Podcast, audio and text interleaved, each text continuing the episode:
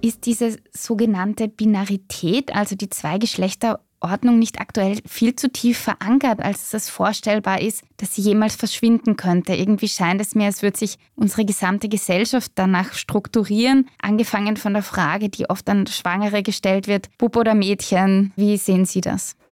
Ich sehe das genauso und gleichzeitig bin ich aber auch überzeugt, dass das kein Argument ist, um nicht dagegen anzukämpfen. Weil wenn wir wollen, wenn wir Emanzipation wollen, wenn wir Geschlechtergerechtigkeit wollen, wenn wir Befreiung wollen, dann müssen wir ja so denken und dann müssen wir in der Lage sein, darüber hinaus zu denken, was uns gerade unterdrückt oder was uns irgendwie in unseren Rollen gefangen hält.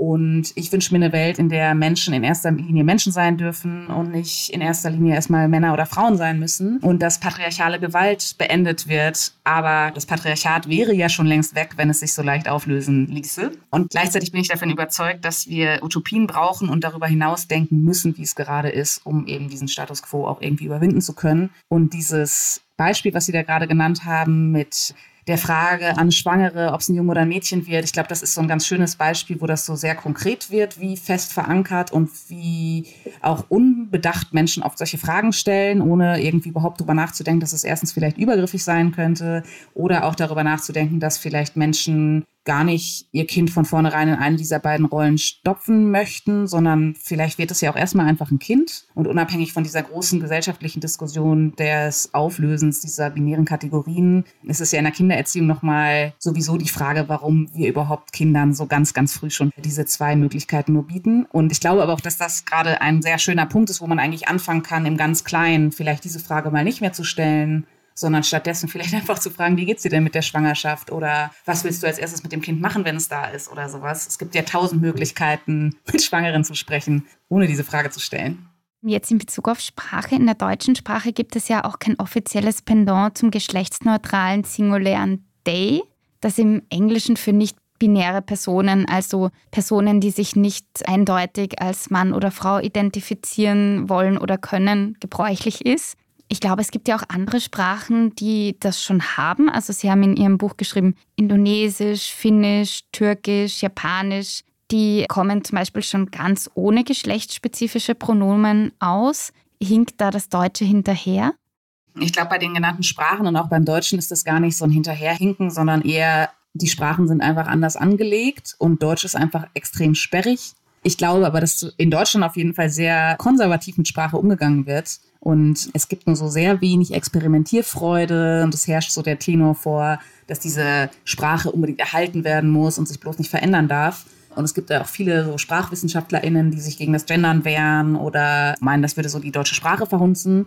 Und da glaube ich, dass das einfach falsch ist und auch langweilig. Und Sprache hat sich ja immer verändert. Und also jetzt bezogen auf dieses Hinterherhinken sind dann eher so skandinavische Sprachen ganz interessant. Und so apropos alte Sprache, Isländisch zum Beispiel, ist ja eine sehr alte Sprache. Und da hat sich ein nicht-binäres Pronomen, was mal vorgeschlagen wurde, einfach durchgesetzt. Und da waren es tatsächlich sogar SprachwissenschaftlerInnen, die das befördert haben. Und ich finde, da könnte sich die deutsche Sprache so ein bisschen dran orientieren und gleichzeitig genau, solange diese konservative, sperrige Sprache halt so ist, wie sie ist, gibt es auch Menschen, die einfach so für sich mit sogenannten Neopronomen experimentieren. Das sind so Sachen wie hin, nin, ens, sier, xier, und ich glaube, für viele Menschen klingt das erstmal so ein bisschen wie Fantasiesprache, aber es ist eben ein sehr wichtiges Tool, um darauf überhaupt hinzuweisen, dass es diese Lücke gibt. Weil genauso wie das Gender-Sternchen oder das Gendern an sich, es weist ja auch darauf hin, dass da in der maskulin gegenderten Sprache einfach eine Lücke ist und etwas nicht beachtet wird. Und dafür sind diese Neopronomen eben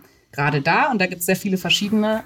Und das finde ich eine ziemlich schöne Entwicklung, weil ich so das Gefühl habe, dass immer mehr Menschen das auch für sich beanspruchen, die zu benutzen.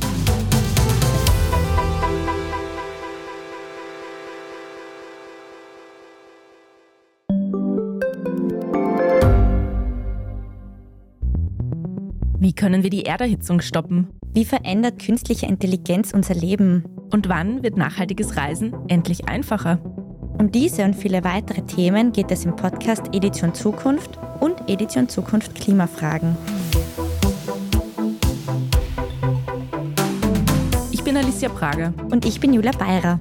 Wir sprechen über Lösungen für das Leben und die Welt von morgen. Jeden Freitag gibt es eine neue Folge, überall, wo es Podcasts gibt.